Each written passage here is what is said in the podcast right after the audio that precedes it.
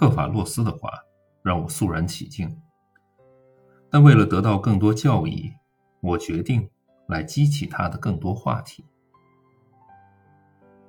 苏格拉底说道：“亲爱的克法洛斯，我想大多数人在听到你这番话之后是不会信服的。他们会说，你之所以能忍受年老的痛苦，不是因为你的品性，而是因为你的富有。他们会说，有钱了，自然就能得到更多的宽慰。”克瓦洛斯说：“说得好，他们不认同我的观点，也有他们的道理。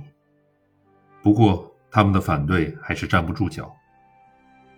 当那个来自塞利福斯小岛的人诽谤塞米斯克托克勒，说他成名不是因为自己的功绩，而是因为他是雅典人时，他反驳道：‘如果我是一个塞利福斯人，我当然不会成名。但你如果是雅典人，’”你也成不了名。我想，塞米斯托克勒的话对那些害怕贫穷跟变老的人很适用。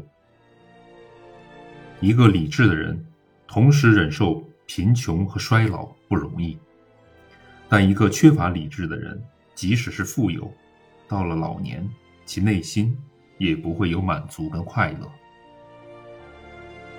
苏格拉底说道：“克法洛斯。”冒昧问一句，你偌大的家业都是自己挣来的吗？科法洛斯说：“你在说什么？就拿我来说，我挣钱的本领介于我祖父和父亲之间。我的祖父继承的财产跟我现在拥有的一样多，但经他的手又翻了好几番。而我的父亲吕萨略斯却把家产减少到比我现在拥有的还少。”我现在的心愿就是，只要留给孩子们的家产不比我继承来的少就行。当然，要是还能多一点，我就心满意足了。苏格拉底说：“我这样问是因为我觉得你不像是个守财奴。大多数不是自己亲手挣来财富的有钱人一般都这样。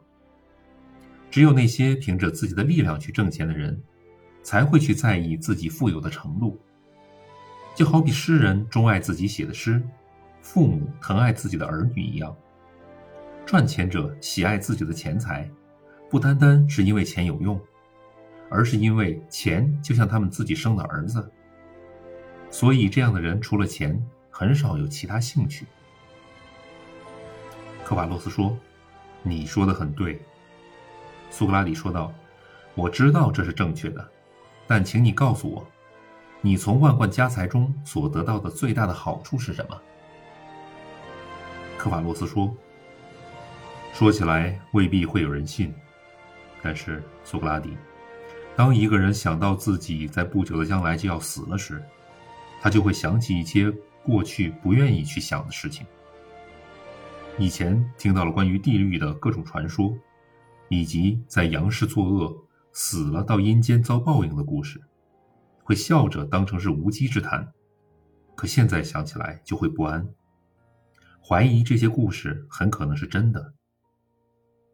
也许是因为年迈体弱，也许是看得不如以前清楚了。总之呢，就会满腹恐惧和疑惑，开始扪心自问，有没有在什么地方伤害过什么人？如果发现自己这辈子造孽很多，夜里。就会像小孩一样，经常做噩梦，担心报应。但一个问心无愧的人就不同，他会心安理得的、甜蜜的安度晚年，就好像有一个好保姆在照料自己似的。诚如品达所说，晚年的伴侣心贴着心，永存的希望指向光明。他说的真是好，因为这个原因。我断定拥有财富是有价值的，但并不是都是如此，而是只针对好人。不要欺骗他人，哪怕不是故意的，也不要，更不要存心造假。别亏欠神的祭品，不要借债不还。要是能做到这些，那么去另一个世界就不用害怕。由此可见，拥有财富。也是不错的。不过，苏格拉底有一说一，对一个理智的人来说，这就是拥有钱财的最主要的好处。苏格拉底说：“克法洛斯，你说的太好了。不过，我想向你请教一下，你认为我们可以不加限制的断定讲实话、欠债还钱就是正义吗？有些行为有时是正义的，但有时不一定是正义的。打个比方，假如你的朋友在神志清醒时把他的武器交给你来保管，但后来他疯了，并且要拿回武器，在这种情况下，每个人。”都会同意不能把武器还给他，还给他才是不正义的。还有就是对一个疯子讲实话，也不能说是正义。科瓦洛斯说：“你说的非常对。”